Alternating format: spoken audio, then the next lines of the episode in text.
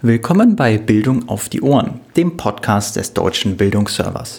Am Mikrofon begrüßt euch Luca Mollenhauer, heute mit einer Folge zum Safer Internet Day. Für die Risiken im Internet zu sensibilisieren und Kinder, Eltern und Lehrerinnen mit der entsprechenden Medienkompetenz auszustatten, ist seit vielen Jahren ein Dauerthema und hat nichts von seiner Relevanz verloren. Ein Baustein dieser Bemühungen ist der Safer Internet Day, der jedes Jahr stattfindet und zahlreiche Aktionen bündelt und sichtbar macht. Damit ihr jetzt aber nicht hören müsst, wie ich euch den Wikipedia-Artikel zum Safer Internet Day vorlese, habe ich mir Verstärkung geholt. Stefanie Fechner ist Referentin bei der Medienanstalt Rheinland-Pfalz und dort für das Programm ClickSafe verantwortlich.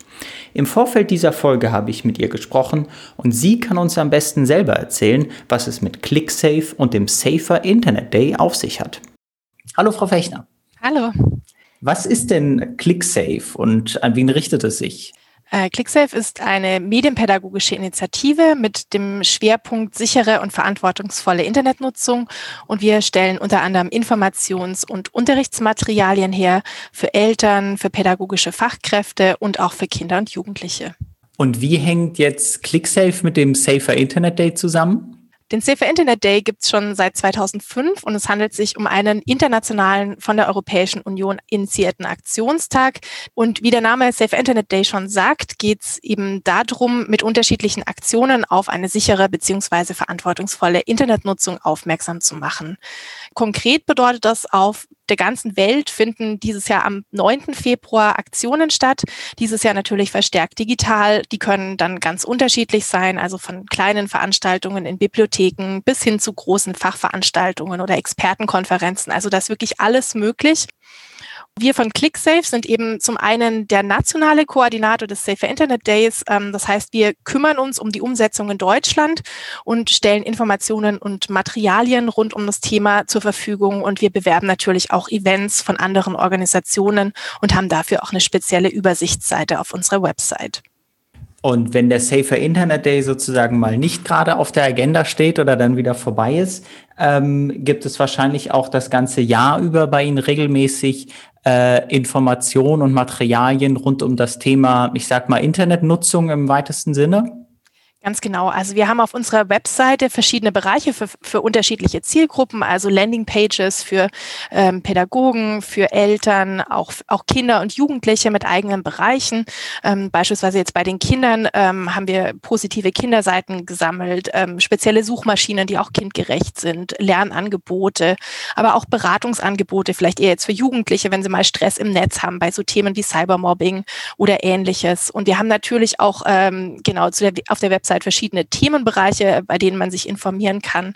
Ähm, wir haben ein großes Angebot äh, an Materialien, die man sich entweder bestellen kann über unser Online-Bestellsystem oder sich auch runterladen kann.